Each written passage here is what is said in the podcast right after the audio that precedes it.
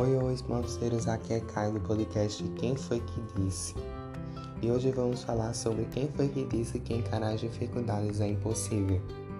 As guerras e as revoluções, a pandemia e o coronavírus são situações que vieram para nos mostrar o quanto somos frágeis, mas também para reconfirmar o ditado de que há solução para tudo, menos para a morte. E diante de todas essas dificuldades, foi preciso tirar forças de nós quando muitas vezes nos faltava. E esse processo de ter forças para superar as dificuldades passa por três etapas chamadas de CAIS: conformidade, adaptação e sobrepujamento. Primeiramente, passamos pelo momento de conformidade, onde iremos refletir e aceitar a realidade que nos cerca. Depois da conformidade vem um processo de adaptação, com o fim de nos adaptarmos a uma realidade, ou seja, de se ajustar a uma situação, sendo ela boa ou ruim.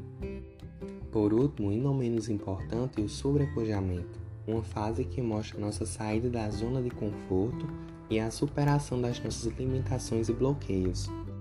Precisamos entender que temos dificuldades e que antes de vencê-las passamos por um desenvolvimento lento e complexo e que além de nos trazer aprendizados, traz também forças para encararmos outras dificuldades da vida.